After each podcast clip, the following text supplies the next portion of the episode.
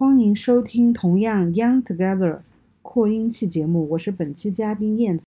你可以在各大音频平台搜索“同样 Young Together”，就能收听到我们每期节目哦。Hello，大家好，欢迎收听今天的同样 Young Together 扩音器，我是达达。今年的九月二十一号，也就是我们这期节目上线的时候，正值二零二一年的中秋节。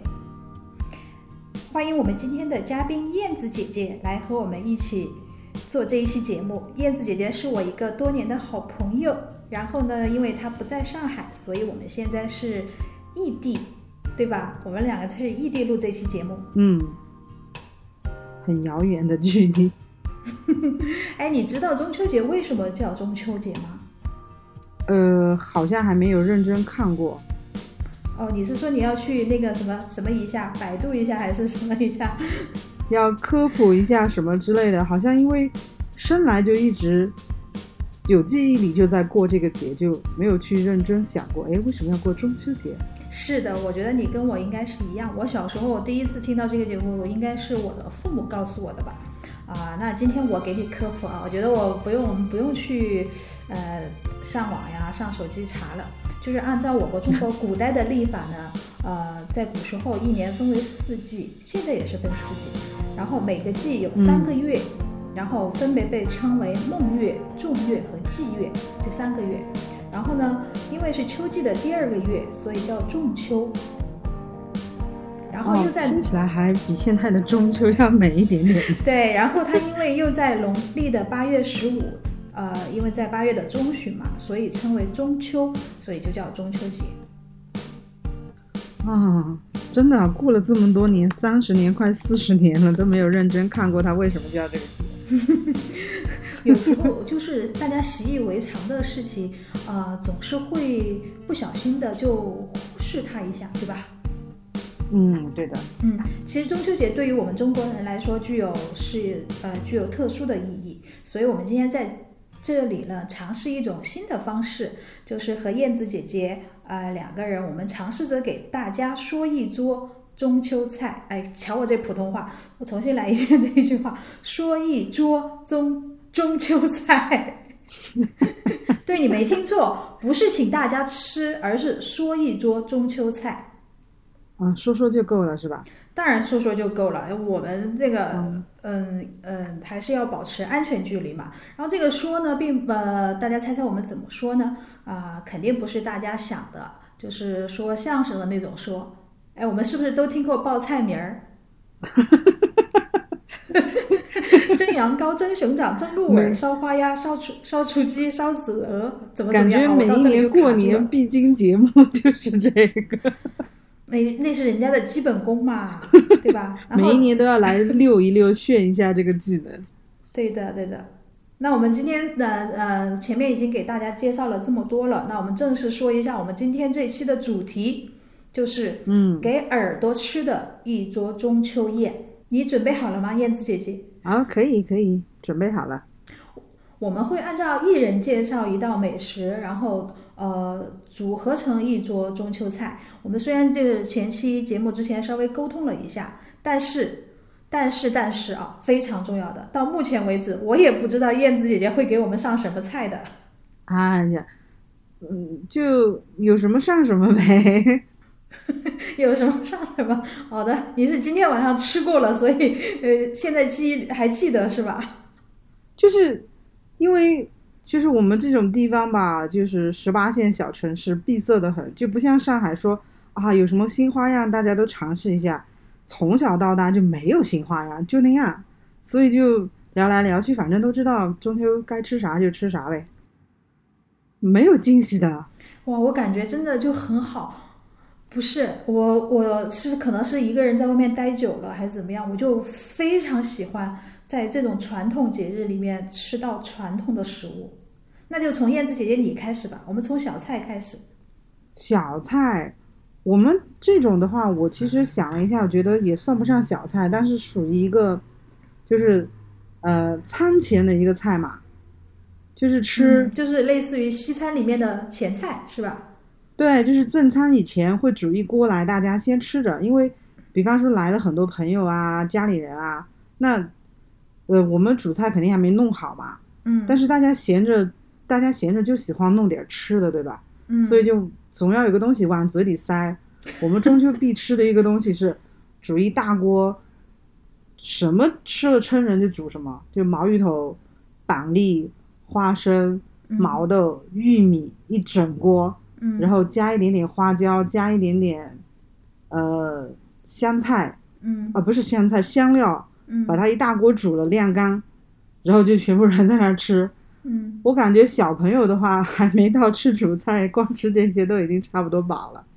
全部要么就是豆子，要么就是淀粉类的，啊，对，就是特别是那个毛芋头，嗯，那个剥两个吃完，差不多也就饱了。哎，我觉得你说的这些食物啊，我们想想看啊，芋头，然后板栗，这些都是秋天收获的食物，哎，都是食材。就是说，你们其实煮的是当下的时令的食物，新鲜的。还对，还有花生都是新鲜的，嗯新鲜的花生，新鲜的毛豆，就是毛豆不剥开连壳，就像上海吃的那种酒用那个前菜里面的用酒泡过的那个毛豆一样，一整颗煮了的那种，然后要边吃哎边剥。你是离开了上海之后，你连糟毛豆都说不出来了，对不对？啊，对，我竟然想了半天，没有想起来它叫什么名字，就想着，嗯，它应该叫什么呢？然后就忘了，一孕傻三年，跟你 跟糟毛豆就是差不多，但是我们不放酒，就是放一点花椒和香料的那些煮一煮嘛，撒放点盐，啊，有点味儿就行了。嗯。但那我觉得那个一家人围在一起吃这些东西，然后边吃边聊天就很开心呀、然后还要照顾小孩子，还要干嘛的？就是小孩子在身边跑来跑去，他们肯定不会正儿八经的，就是跟大人一样坐在那儿吃这些东西嘛。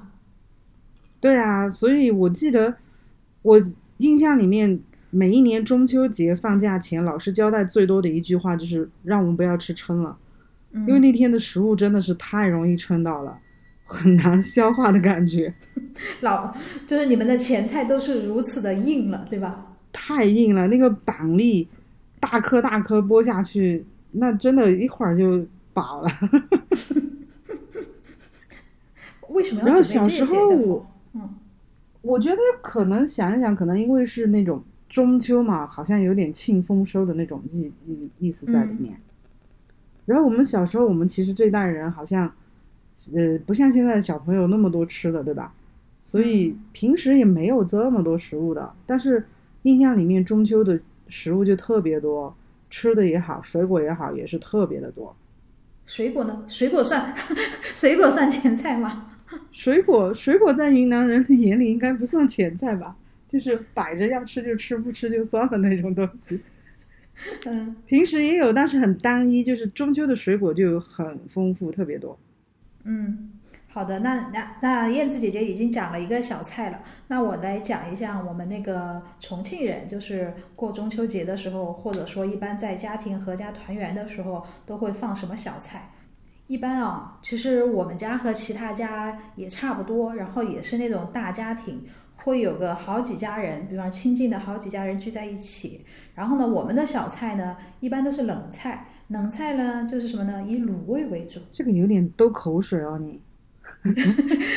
哎，听上去好像好像是比你的那些煮毛芋头啊、煮板栗啊那些要要有吸引人一点，因为至少都是荤菜，对吧而？且川味的卤菜很好吃呀。是的，我们会卤什么？我今天我妈妈都还给我，嗯、我妈就给我发一张图片说，哎，你回来吗？就是问我嘛，她明明就知道我中秋回不去，对吧？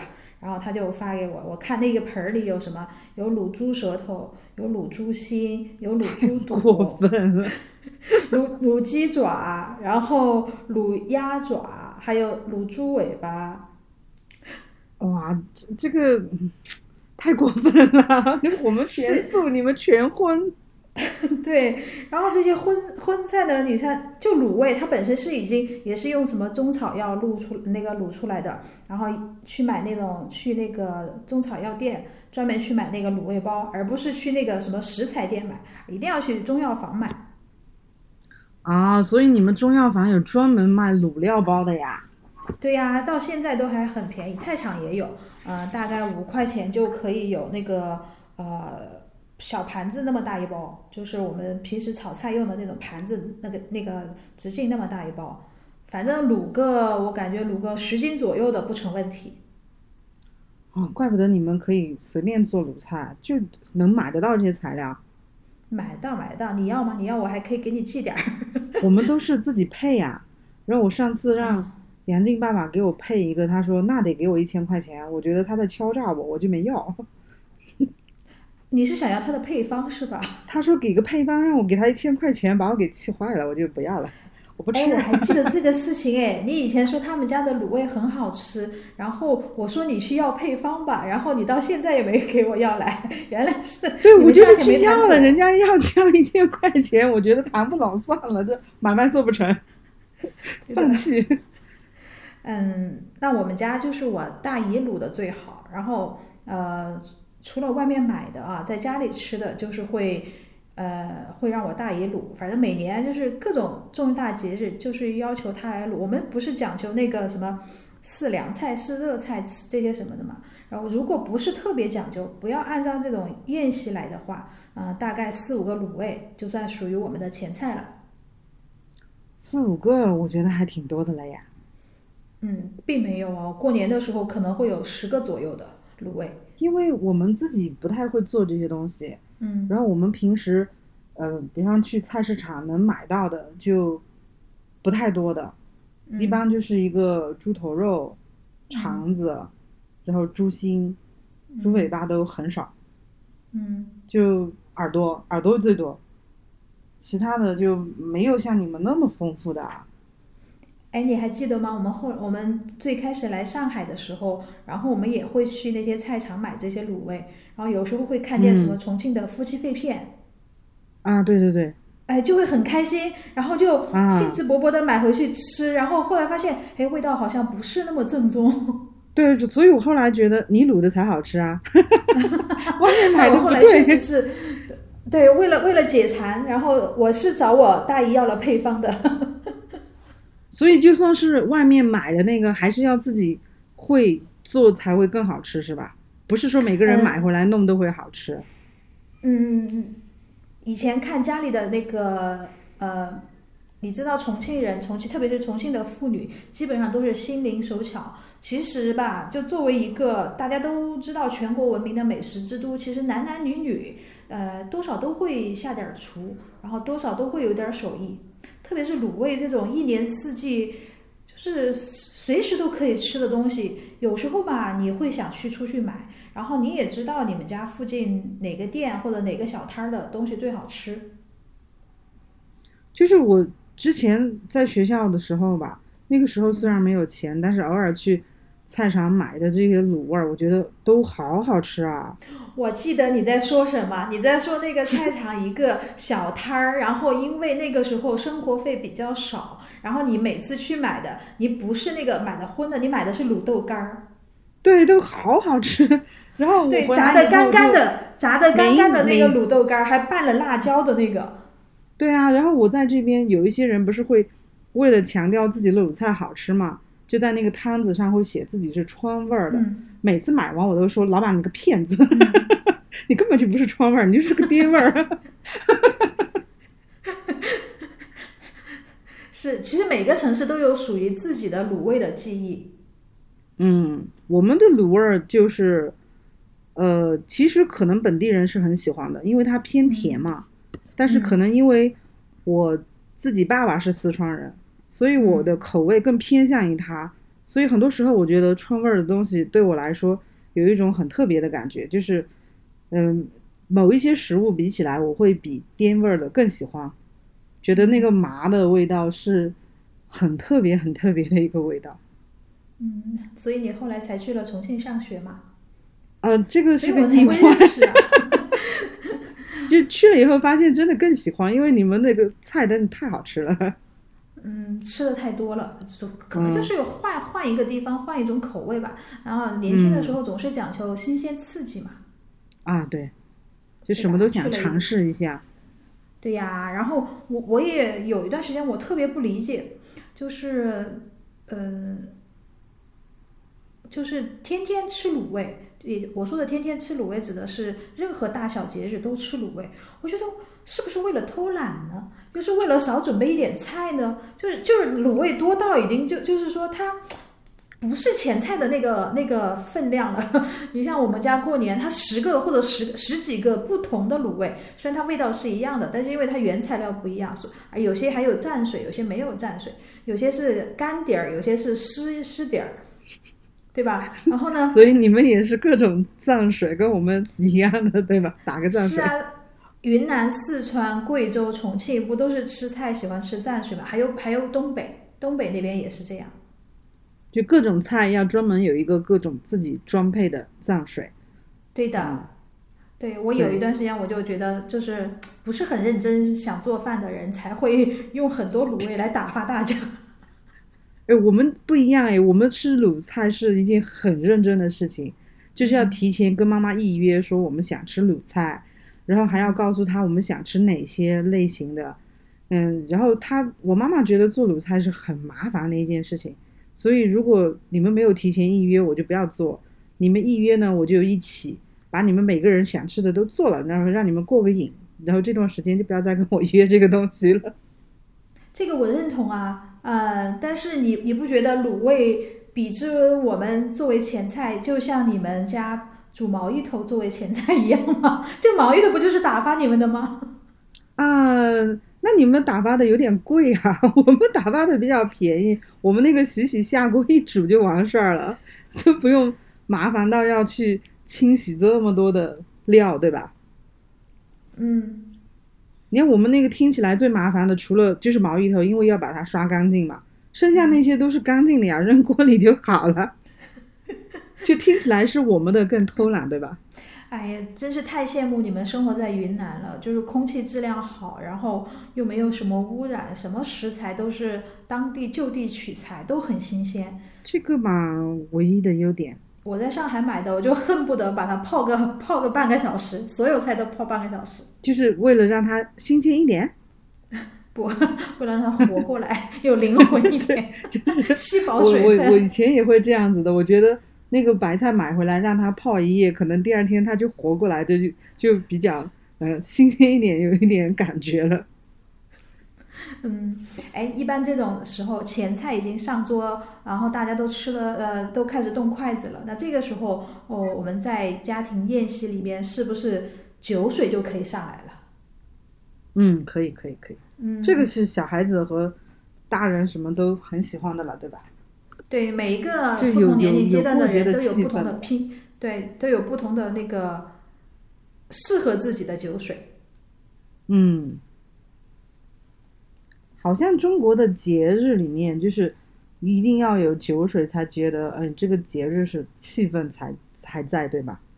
要不然就像平时气氛撑满，对的。啊要不你要不你就是吃一顿饭呀？对，就感觉是吃一顿饭。所以有些像我平时，因为我老公不会喝酒，嗯，然后我们每一次有任何庆祝的地方，我都觉得很干干的，没有意思。好像嗯差点什么，缺了点滋味，然后就对，就吃完就完了，然后就觉得嗯差点啥，然后对就差点酒水的嘛，对吧？嗯，你有想过让你老公陪那个发展一下酒水的那个酒量吗？啊，我已经很努力啦，然后我向世界宣布失败。就是他本身是不爱喝酒，对吧？是他那个我们去做体检的时候，医生跟他说他们有解酒酶。就是完全身体里缺这个东西，所以就是不管那个量是多少，比方说他能喝一杯，其实是不能的。他只是告诉大家，我喝完这杯就结束了，所以就一口把它下去。但是其实一口跟一杯的结局都是一样的。我们之前自己查了一下，说如果你的身体里没有解酒酶的话，你喝下去的酒精它是不能分解的。嗯，这样的话，它会很容易就让你丧失对自己的控制嘛。嗯。就是，所以不会喝酒的人其实不会发酒疯，他们是会嗜睡，喝完之后就直接倒下了。嗯，然后这整个时间段里面，这个酒它在在他身体里没有散出去之前，他整个人是没有意识的。就跟跟中毒差不多吧。也就是说，叫也叫不醒通过某种排泄，对吧？对，可能要让他有个时间让他发散完，嗯要不然就是反正你也叫不醒他，你叫就没有任何办法叫醒他的。嗯。那在这种合家团圆的日子，你老公就是意思意思一杯，嗯，不，他喝可乐，嗯，就让快乐化解快乐吧。那你会我们家？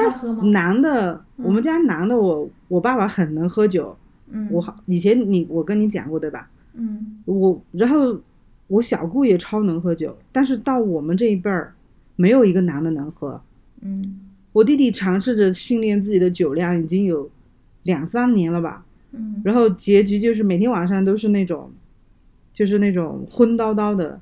他老婆已经无数次跟他说：“你不要再训练了，我受不了了。他”他每天晚上小嗯小口小口的喝，嗯就是让自己尝试是不是能每天增加多一点，增加多一点，然后发现其实还真的不能，没有什么用用的。他喝什么酒呢？什么都尝试呀，就是从十几度的到五十度的各种酒他都尝试。嗯然后最过分的一次他，我家里就是放了一些那个 real，可能喝酒的人知道这这东西都不叫酒，对吧？他喝了两罐，然后就醉了。所以就我们现在就是觉得，如果你真的不能喝酒，就放弃吧。别的东西也能撑气氛的，酒水嘛，中国人说酒水还有水啊，对吧？不就缺缺点味儿嘛？我以前也呃，你知道我也不太会喝酒，而且其实对那个东西不感兴趣。就年纪小的时候就觉得喝不喝无所谓，好像也不是那么好喝。就是仅有的几次喝酒的经历，也就是像你老公或者说像你弟弟一样，就喝半呃半口啤酒，可能就会去睡觉去，会干嘛的？就浅浅的一个杯底嘛。啤酒算什么呀？在你眼里，对吧？我记得你的酒量应该是三五瓶，没问题，对吧？呃，啤酒吗，嗯如果不想醉的话，就没有的，没有醉的时候。就是没有底。啤酒不能算酒呀，在喝酒的人眼里，啤酒真的不能算酒，就是把它冰一冰，喝着爽的那种感觉。因为它哦那你度数很那你在我面前从来没有展示过你的真实的实力啊！哎，我们几个在一起就没有谁一直往下喝过酒啊，就差不多就都醉了，好吧？然后就啊，那你不可能一个人一直往下喝啊。你看，你记得阿嬷嘛？他很喜欢喝，但是其实他就是饮大技术差的那种嘛，嗯，很喜欢，但是也是差不多就没就开始，对吧？神神叨叨的，嗯，你刚刚说的阿布恩嘛，然后他现在的酒量好像还不错了。他后来慢慢的，他不是去做那个美食 UP 主去了嘛，从化妆师转到美食 UP 主，然后呢，就渐渐的就会去呃了解一些酒啊，去接触一些酒嘛。然后呢，因为喝的酒也多了，然后跟可能是跟那种卖酒的老板聊天也聊了很多了，所以现在好像酒量，据他自己说是有是有进步的，但是哪天啊那需需要靠你来检验下他。约一个，对，我们需要约个酒局。哎，他现在 说实话，我很久没喝了。哎，他刚刚去云南出差了，你们要不要约一下？我那天有问他，我们离得太远了。嗯，他去丽江，丽江离我们家几百公里，嗯就是听起来好像都在云南，但是云南真的去哪儿都是哇，好远啊！你们还没 有通个感觉动车是不是？因为哦，对我们没有，我们有个高铁，只是很少的那个连接嘛，大部分地方是不连接的，就很麻烦。嗯所以，而且云南那个路，哎呀，云贵川那个路，我的天呐，对吧？哪里看起来都好像不远，然后一走就超远，望山跑死马。对太可怕了。所以他说哎约一个，我想，嗯，哎你有时间再说吧，因为我现在也不方便走嘛，对吧？嗯，那你们家呢？那今年中秋节你准备了什么酒呢？今年中秋节我自己不能喝，所以我不想准备，太伤心了。但是我弟弟也有准备，不是有时候也要买。嗯，我弟弟准备了云南的一些奇奇怪怪的酒。比方说，哦，对，我听说过你们云南有很神奇的酒。为什么说奇奇怪怪的酒呢？因为我发现，因为嗯你知道我们很小出去读书，就不太跟家里人特别在一起过节嘛，也不了解他们日常生活，嗯平时就是随便聊个天、问个好的那种。然后现在回来家里面就长期跟这些老年人接触以后，发现他们什么东西都拿来泡酒啊，太可怕了！还每次都告诉你，你喝一点嘛，这个可好了，就是感觉那东西在他们眼里长命百岁，在我眼里毒酒，太可怕了。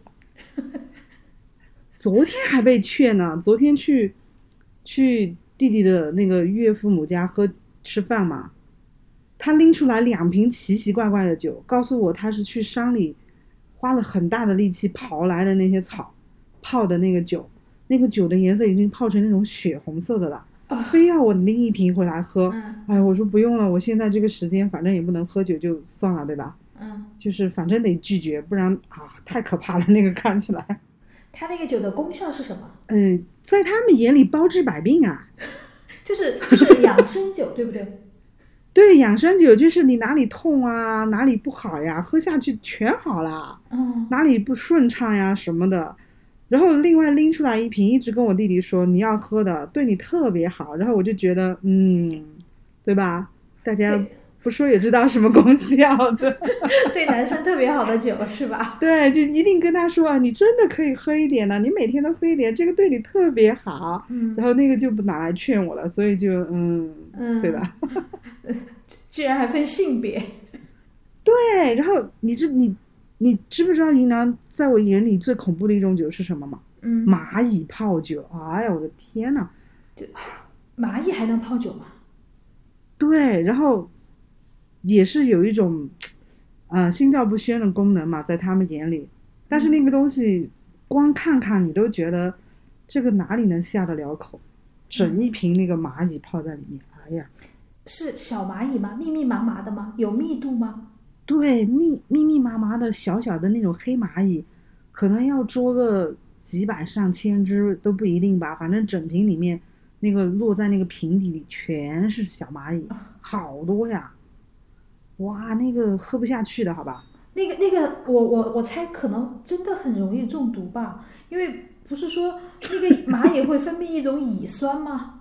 那谁知道呢？可能中毒以后他们就觉得很亢奋，然后就觉得有效果嘛。我也不知道，因为我从来不敢尝试那个东西。云南人对那个身体的或者说精神上的一种兴奋、亢奋，是不是一直在追求这个东西？就像你们吃菌一样。嗯，可能是吧。每一年死那么多人，大家还是孜孜不倦，反正要去寻寻觅吃。每一年每一年都要死不少人。不是，你说的是真的，不是危言耸听。我们今天是个中秋节的节目，你要把它变成一个灵异节目吗？没有没有，在云南人眼里，这件事情是一个玩笑，就是哦，是一个好笑的事情了已经，因为他们也不当回事儿的，反正又不是我，我还是要吃。每一年到那个季节，山上的人，我觉得山上的人比野生菌多。我告诉你，上班让你七点起，你绝对起不来；但是让他们去山上捡这些菌子，你跟他说四点起，他们绝对不会迟到的。你今年上山了吗？我带小孩不能上，我老公天天说这个星期能放我去吗？这个星期能放我去吗？我说你去吧，去吧，去吧，去吧。唉，然后呢？然后我妈妈就约着他去，然后让把我一个人扔在扔在家里带小孩。不是我重点，重点不是你带小孩真的是呃很伟大，也很辛劳。但是我我想知道你老公每次上山的收获是什么？嗯，大部分时候是没有收获的，但是他们还是很兴奋这件事情，因为如果偶尔捡到，比方说，呃，在云南人眼里，那个干巴菌不是最好的一种嘛，因为我们本地没有松茸，嗯，长得像岩石上面的那个东西。对对对，嗯嗯我们本地没有松茸，所以捡到那个是市场上很贵的。那他们如果捡到那个就很兴奋，哇，可以炫耀很长时间的。嗯所以就算是这次去能捡到一点点，那他们也很开心。然后如果没有捡到，就说明这次去运气不好，那我们改天再去嘛，还可以再去的。是是不是就跟那个啊、我们重庆人在长江边上钓鱼，然后今天天天去长江边上钓鱼，然后某某偶尔有一天，然后突然钓上来一条鱼，就是那种兴奋。啊，对对对，可能每天都想去，但是不一定每天都有，就偶尔去一次，然后你就看到朋友圈，哇，各种炫耀，各种显摆，然后拿回来可能就够一次吃就没有的那种，但是也是各种炫耀。跟一样的心情。吃新鲜的吗？它也放放不住吧，就是吃一次嘛。对，就吃一次，当天吃嘛。嗯嗯，野生菌，幸好中秋不吃野生菌。你的酒水是不是已经介绍完了？对啊，就云南就是这种神奇酒水的地方嘛，对吧？其他的呢，大家都差不多。你们当地当地不产什么酒吗？当地，你是说出名一点的酒吗？对呀、嗯，想一想，好像还真的没有，或者是说我不太了解。不不不，你们你们那儿产香烟就够了，烟酒只占一个就够了。嗯，酒们贵州的最厉害了嘛，对吧？嗯，对的，那那轮到我来给大家推荐，呃，我们家那个餐桌上中秋节餐桌上要吃什么酒了啊？我今天给大家带来一瓶，嗯，我去请教了我的做葡萄酒的朋友，我说配川菜，然后呢配月饼，要要给大家什么酒？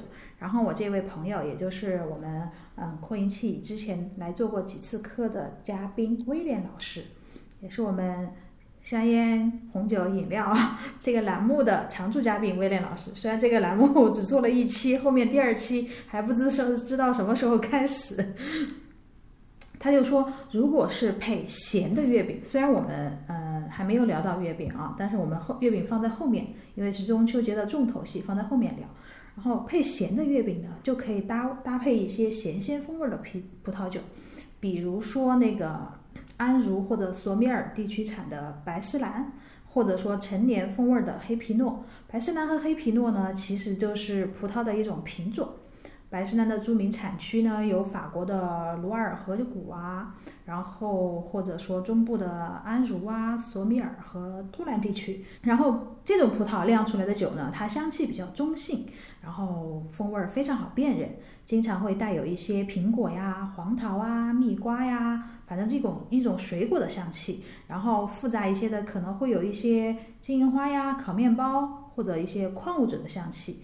成年以后呢，会发出一些蜂蜜呀、蜂蜡的香气，呃，大概就是这三类。然后呢，卢瓦尔河谷的白诗兰呢，在国内呢，其实呃价格不是很透明，因为总的来说，他们主要是呃百分之八十是法国本土消费，然后剩下百分之二十，然后才出口。他们基本上算是法国人的口粮酒，主要的出口市场也是美国、欧洲、日本这些地方。所以呢，我们可能在我们国内的市场，你要去找卢瓦尔河谷的，然后白诗兰的，然后这个类葡萄酒呢，可能就比较相对难一点。当然，还有另外一款酒也是适合配这种呃咸香风味儿的，就是黑皮诺。然后世界上，你知道世界上最贵的葡萄酒是什么吗？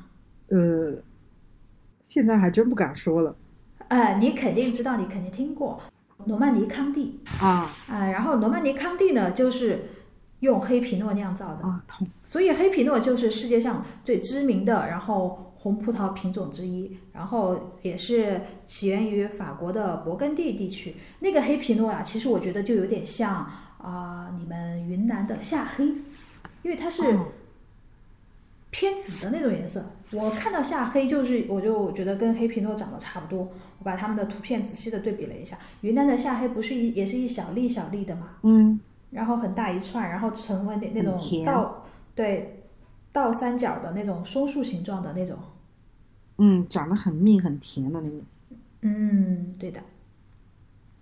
我觉得，因为现在嘛，也呃，家庭聚会多半也是以年轻人的意志为主，所以呢，年轻人可能就会想的是尝试一些什么葡萄酒呀，或者说一些花香啊，或者说花酿的酒啊，还有一些什么酸一点的梅子酒啊，还有这些。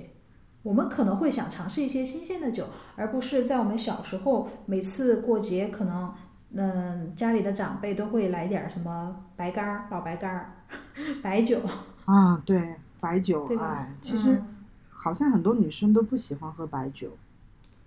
嗯，因为它的度数太高了嘛。女生对于女生来说，其实喝酒，我们不是从小那种家庭教育，就是说女生女孩子少在外面喝酒啊，啊，对呀、看更别说一看度数那么高的酒，又很容易喝醉呀、对的，然后关键是白酒是度数高的不好喝酒真的尝不出什，对女生来讲尝不出什么味儿。除了觉得它很辣以外，没有他们说的那个什么又有什么香啊什么香就盖过去了。哦，你说你说那种酱香型或者浓香型，对吧？对，每一种酒它还有什么分的各种的嘛，然后我们也很难尝出来，就觉得好辣。嗯，我可能是因为看看多了，我爸就是小时候他喝酒喝醉了的样子，我觉得 对白酒就喜欢不起来。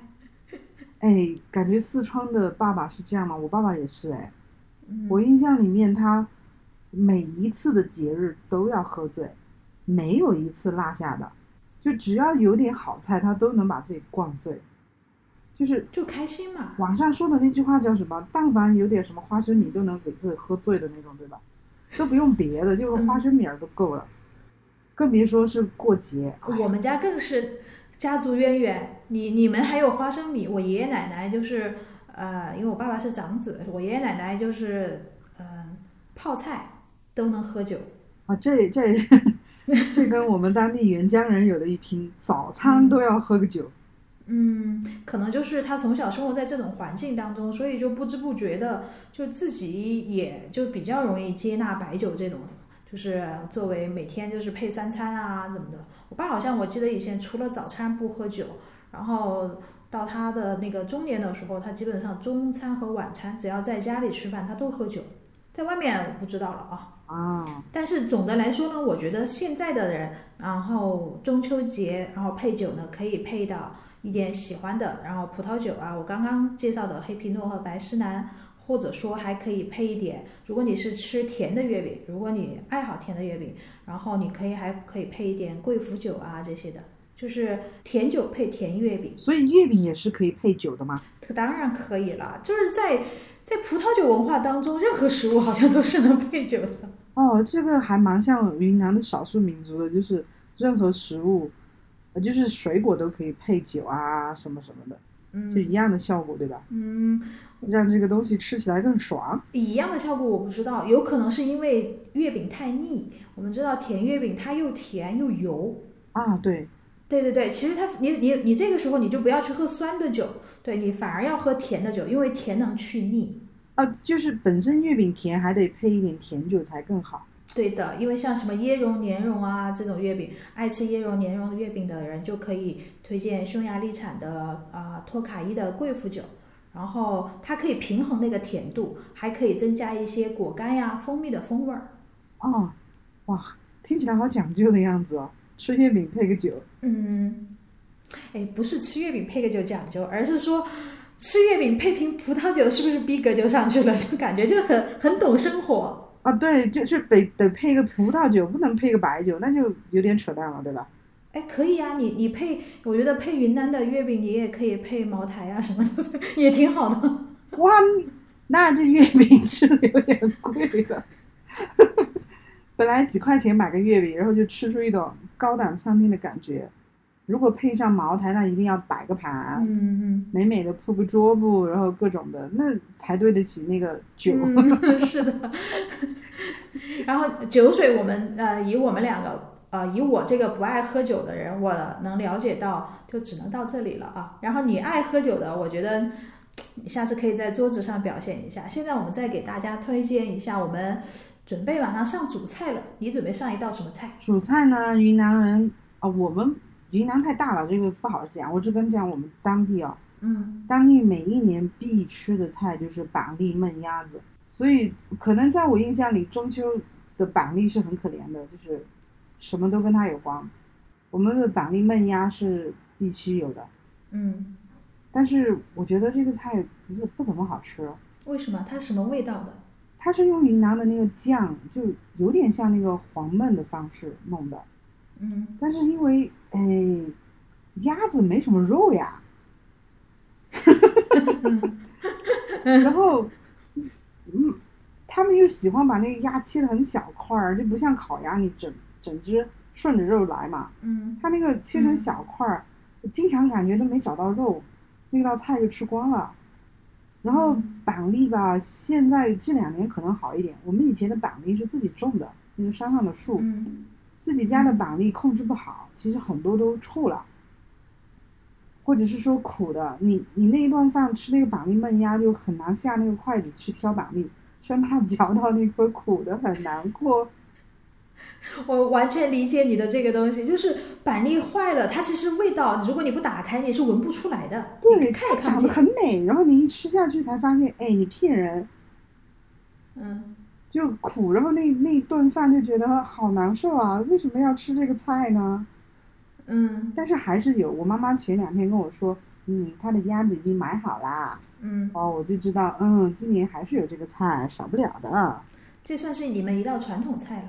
可能是中秋节的传统菜吧，就是反正必须有。嗯，然后这一天卖鸭子的人也特别多，你的意思是平时菜场里是没有那么多人卖鸭子的？没有呀，就跟你你像就像跟过年那个煮萝卜那个鸡一样嘛，你平时哪有那么多人卖活鸡啊，对吧？或者是说哪有那么多人非得买鸡？但是这一天你非得买，所以卖鸭子的人就超级多。然后以前好像是，应该是女儿的啊不女婿得来送这个鸭子，所以这个鸭就肯定必须得吃嘛，就是成了一个特别重要的主菜，得送鸭子来，得送那个月饼来，对吧？嗯，所以现在嘛不能送去活的嘛，就市场买一点。以前要送活的，那女婿来过中秋节得提着鸭子和月饼来呀、那你们家今年准备提着回去吗？这个就嗯，还是让妈妈准备吧。就市场买活鸭已经成为一个过去式了，就是在我们当地的市场也买不到活鸭了。为什么？就是没有，对不对？就是就像上海一样，它为了防止那些呃各种疾病嘛，哦它不让对，卖这些活的东西，因为活的可能不太好检疫，对吧？所以都是已经是市场上有的已经是被处理干净的，已经嗯见不到那个活鸭了。不然，如果以往的中秋你去菜场的话，哇，那个鸭子很吵。就是统一送到那个屠宰场去处理对，就是统一处理好了，然后拿到市场的已经是个干净雪白的鸭子了。嗯，除了鸭子是主菜以外，还有其他的吗？就中秋节的时候，是不是还是有菌子？嗯，很少了，因为大多数菌子没有办法保存，少有的几种，比方就你提到的菌子也会有，他们会拿来炖鸭子。有一种小小的菌子，有点像人工种植的那个，就是长得像我们印象里蘑菇该有的样子的一个菌子，它可以稍微保存一段时间，然后就 放在那个鸭子里面。虽然它是个配菜，但是其实大家更关注它。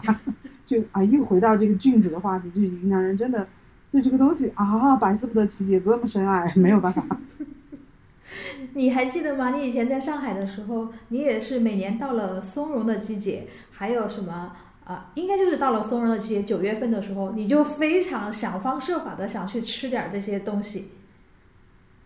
对，就是，就对，就是会那种，我今年特别难受，因为今年在喂小孩，嗯就不让吃嘛，嗯所以每天就觉得你特别想吃的东西，大家都在讨论，大家都在吃，然后不让你吃，很过分，对吧？嗯然后我的一个妹妹，她老公去解那些菌特别厉害，嗯就是他是属于那种每次去都有很多收获。我老公是十次去了，可能有一次有收获的那种。然后呢，他每次有收获都跟我们说过来吃饭吧，嗯，我今天捡了好几个品种，然后什么什么的，然后我还得去，然后我还不能吃，看着。那你老公为什么从来没有想过和你妹妹的丈夫和你妹夫一起去呢？嗯，他们有相约过的，但是我告诉你这个事情很神奇的，比方说他们一起约着去了，然后每个人都不想走一条路，因为怕前面的人捡了你没有捡到，对吧？就没了。嗯，同样是这座山，你走你的路，我走我的路，我们从山的入口开始，最后在山下集合。然后呢，人家老公就提着大筐小筐下来了，我老公就怎么去的怎么回来，除了一身泥啥也没有。我觉得他应该没有把诀窍告诉你们。你、你们、你老公是不是就没有思考一下，就是山的背阴处是哪一面呀？那个菌子不都长在阴凉潮湿的地方吗？他可能已经搜山了，可能都没找着。一个呢是，嗯、你们这个戴眼镜的人可能都有一个，就是有这种障碍，就是因为山里的光线不好，雾气很重，嗯那眼镜就很容易就那个灰蒙蒙的嘛。那你摘下来擦一擦，再带回去，哎，这个好像清晰了一段时间，又开始模糊了，然后又看不清楚了。哎呀，这个时候多容易呀、你在淘宝给他配配点隐形眼镜嘛，就是为了去捡点菌子，也应该配他配点隐形眼镜。很努力的建议过了呀，人家不要呀，人家很执着的，他说他闻得到呀，他觉得自己就跟那个搜救犬一样，骏马，多牛逼的东西啊，它在哪儿我一闻就知道了，对吧？搜救犬我没觉得，我觉得你老公可能觉得他自己是一个，就是找找那个松露的那个小猪。啊，对，就是特别自信，你知道，就是反正每次都捡不着，但是他还是特别自信，我下次一定捡很多回来，然后跟我妈妈就约着去了，然后每次两个人都捡一筐那种其实没怎么好吃的那种回来，因为为了为了觉得自己今天又没没有白去嘛，就把那种大家都不太爱吃的，所以那个马上都是就捡一捡回来，嗯，安慰一下，我们还找到了一些了。这个太好笑了。其实就是想出去放放风吧，我觉得去山上呼吸一点新鲜空气也挺好。关键是你你是怀着一种就那种探索的心情出去的，你不知道你今天是收获还是没有收获。当然呢，人总是怀着美好的期待，就是说可能今天我真的会有很好的收获，这样出去。嗯，对他们每次还把那个装备都做得很好的，就是嗯每一次去那个筐的底下呢铺满了最新鲜的松毛草，生怕捡到菌以后受那个菌放进去受伤，都嗯准备的很认真的。嗯，这个从这里我真的是看出来，云南人真的是爱吃菌了。啊，太爱了！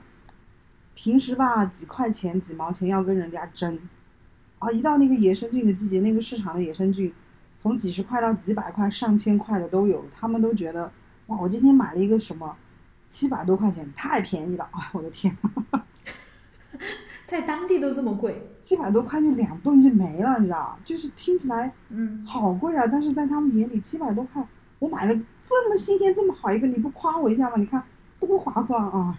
我都会买，哎，没办法。东西就是突然间东西好，就是钱就无所谓了。对，就是别的可以省，这个不能省的，不行。然后隔壁家买了一个 八九百更好的，非要去问哪买的，然后碰不着就觉得哇，好失望啊！这个怎么我不是我买的呢？隔壁家的更好、更粗、更肥。对，更干净哇，看起来更嫩，哎呀，太新鲜了！你哪里买的啊？我买不着，太难过了不能端着，不能吃饭的时候去隔壁家吃一点吗？啊！蹭的呀，相互蹭的呀。啊，还有一些我还以为大家不好意思去蹭。还有一些阿姨为了显摆，自己买了很多嘛，然后买了很多这东西要新鲜呀，所以人手不够，就叫大家过来帮忙，帮忙弄完呢，就当天就赶紧弄一顿给大家吃，然后剩下的就把它存起来嘛。哇，那个样子特别显摆的，可骄傲了。你你看我买了这么多，对吧？都忙不过来，你们快来帮忙。当然了，你们你你们这些人有钱都买到。你们找都找不着地方买，因为我嗯，对吧？哪里都找的那个早市去买的，人家刚从山上拿下来的，你们找都找不着，啊，很得意的。所以每一年，我觉得感觉都是要去抢。到吃菌的季节就，菌好不好吃吧，先不说，反正人已经是很疯狂的了。这整个几个月大家都很亢奋的，菌子是不是已经改变了你们云南人的基因了？有可能。就到了那几个月，好像哎，什么东西某身体内某个神秘的开关被启动了。他们特别关心天气，到那个季节，就每一天吧，今天什么时候下了雨，有没有出太阳，这很重要，因为太阳要出太阳，它才会有。如果天天下雨，他们也很失望的。哎呦，连续下了好几天了，菌都不出了。然后如果好几天不下雨，更失望。哇，今年都没有雨，那菌怎么办？今年的菌啊，也它也不出出，怎么办呀？如果每一天看到啊下了一场雨，出了个太阳，哇，好兴奋呀！哇，这天太好了，就是出菌的天嘛，就是特别关心就是天气。我我觉得特别可爱，可爱又单纯，就是为了那一口心头好，就是可以，呃，又又执着，然后呢，又和平时的自己不太一样。我觉得真的非常可爱这种。所以你那一两个月，你都可以知道身边的每一个人的状态都是不一样的，然后还要为了配这个菌去挑那种不一样的辣椒，每一种菌要配什么辣椒啊？哇，可细心了！天呐，真的很亢奋的。我妈妈每天和我老公都超关心的，然后他们只能星期天出门，所以星期六他们特别关心这一天的天气，到底下没下 雨？下过雨以后出没出太阳啊？那第二天早上会不会接着下雨啊？哇，好关心啊！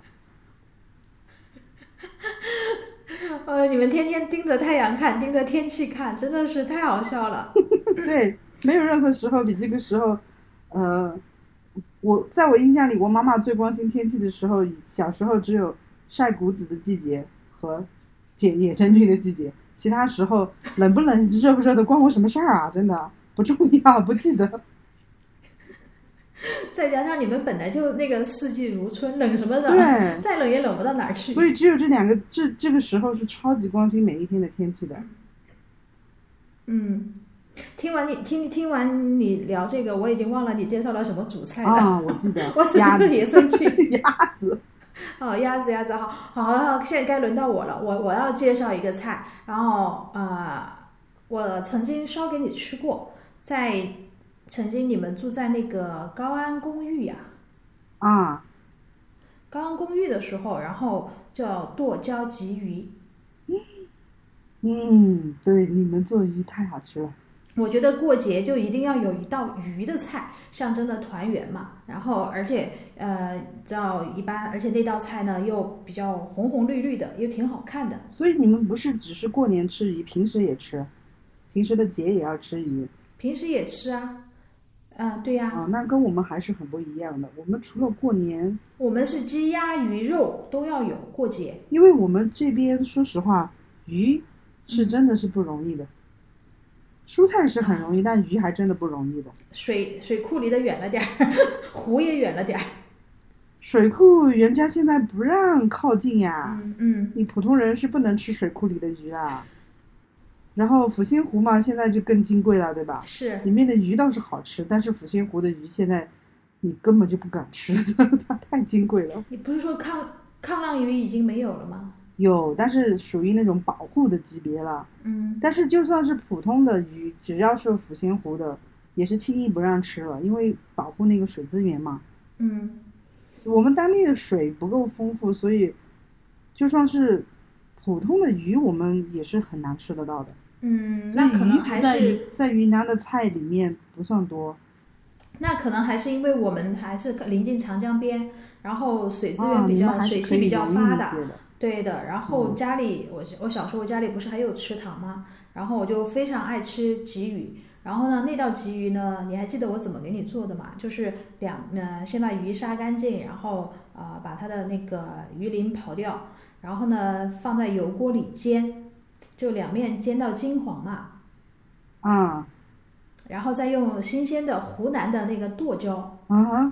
啊，剁椒加一点点郫县豆瓣儿、川菜之魂啊。加郫县豆瓣儿，然后呢，再加一些葱姜蒜，然后一点点花椒，然后炒大量的剁椒，然后最后呃把这个加一点点水，炒的差不多了，觉得有如那个香味儿散发出来了，把鱼放进去，然后呃那个水呢要没过那个鱼，但是呢也不要煮太久，然后最后撒上香菜，还有那个呃葱花。然后就可以出锅了。为为什么每次你讲吃的都好熟悉的感觉啊？做吃的，我好像都不记得做。因为我做过呀，而且我做过好几次。哎，你知道我做菜每次就是，哎，算了，这个是我的短板。是，你就不要讲你做菜了，你每次做出来都不一样。对，每次都觉得哎。这个操作是一样的呀，为什么又不好吃了呢？嗯，我记得有一次好像也是我我去你们公司宿舍，那个时候是你们宿舍对吧？嗯。然后我去做给你们吃，然后有你们几个同事，然后大家都是不回家的，不能回家的，然后做出来好像大家都还觉得挺好吃的。哎，你发现没有？每次都是你在做吃的。是。啊。啊，因为我比较信任自己的手艺。在我不了解你们的情况下，我觉得还是自己做比较保险。你在了解的情况下做，你做也是更保险的。不是啊，你后来我懒的情况下，我觉得你做点蘸水菜也挺好的。蘸水菜这个好伤心啊！水煮煮，然后蘸水还是现成的。对呀、然后每次去 去你去你们家吃饭，你说要在家里吃，然后我我如果那天就不想做菜或者比较累的话，最近那段工作时间比较累的话，我觉得就是主要就是还是为了呃跟你啊、跟朋友们聚会嘛，在一起聊聊天嘛，吃什么嗯，嗯不是特别重要，主要就是还是就是瞎吹呗，吹牛呗。所以哎，蘸水菜有酒配吗？我很好奇。蘸水菜我觉得最好配什么酒啊？因为蘸水啊都是味道比较重的东西。嗯，然后自己菜又没什么，然后你们那边不管是云南的蘸水还是重庆的蘸水，就非常辣。嗯，我觉得可以配什么呃果酒，什么猕猴桃酒啊那些。哦，让它甜甜的。猕猴桃酒、甜桃花酒，然后稍微放冰箱里冰冻一下。哎，我还没有喝过猕猴桃酒，桃花酒倒是喝过的。一一现在上海开了很多那种小酒馆儿，就是呃卖的是重庆江湖菜，然后呢会配一种小壶小壶的那种酒，那那就就有猕猴桃酒，就是一些小酒厂啊，或者说有一些是自己酿造的那种呀，就是果味儿比较浓。你说奇怪吧？上海离重庆这么远，嗯我们在上海找个重庆菜吃不难。嗯，哎，我们家离重庆又不远，我在玉溪找个重庆菜真的是难的不得了。你觉得原因是什么？就可能小城市人口少吧，人家懒得来搭理我们。你不就说到根本了吗？为什么大家都扎堆儿在是北上广这些大城市？因为吃的人多呀。对啊，那你开个在这儿就三天五天没个人的，老板估计也没什么心情。是呀，那肯定大家都是。然后怕他们以前还说，哎呀，肯定是因为外面的菜不好吃。我说你们瞎扯，就是因为就人家不愿意来，嗯不然怎么可能就你们的菜好吃嘛？好笑，嗯不然火锅怎么就那么多人吃，对吧？嗯，什么味儿的火锅哪哪都有，那么多人吃，难道人家也是个外面来的就不好吃吗？这都好吃的呀，就是你们不想那个火锅还好接受一点，好像开炒菜馆儿啊什么的这些，人家就不太愿意，因为人没那么多嘛，人口太少了。而且我觉得饮食饮食习惯也不太一样。嗯，所以我在这儿想吃这些菜更难找到，反倒在上海很容易的。在我看来，上海真的算是中国的，就是汇聚了全世界各地的很多菜系的地方，而且都能找到不错的好东西的。啊，对，就是像以前跟你们在一起，嗯就是大家上喜欢去找这些吃的，嗯，就什么菜，至少都能找到一个还可以的那种店嘛。嗯，我们当地就很难的，城市真的很小很小。我年轻人喜欢大城市，可能也是因为这些吧，就是太丰富多彩了。日子可以过得很精彩，你每天可以变着花样的吃。对，只要你想，就至少努力一下都能有。我们小城市待多了以后，发现就不想了，因为想也没用，没有。而且我觉得还有一个原因就是本身，在我看来，云南菜已经够好吃了。这你够好吃，你天天吃你也烦，就跟你说你们鲁菜一样啊，那么丰富的鲁菜，你还是会产生疑问，怎么老要吃？我们觉得已经够好吃了呀，对吧？没事，就是还是会想尝试嘛。像我们这种就是喜欢试试这样试试那样的人，就还是觉得你天天吃这些吧，也想试试别的。你如如果是在上海的话，你就觉得你想试试别的，你就有机会啦，嗯，去试嘛。在这边你想试试别的，这嗯这是不是你怀念怀念上海了啊？因为这个，啊，是的，这反正怀念的东西就是最多的就是还是吃的。我还记得我们以前就是每到要放假的时候，就只要放假了，我们就到处去找吃的。啊，对，周末呀、放假呀，反正都是在找吃的。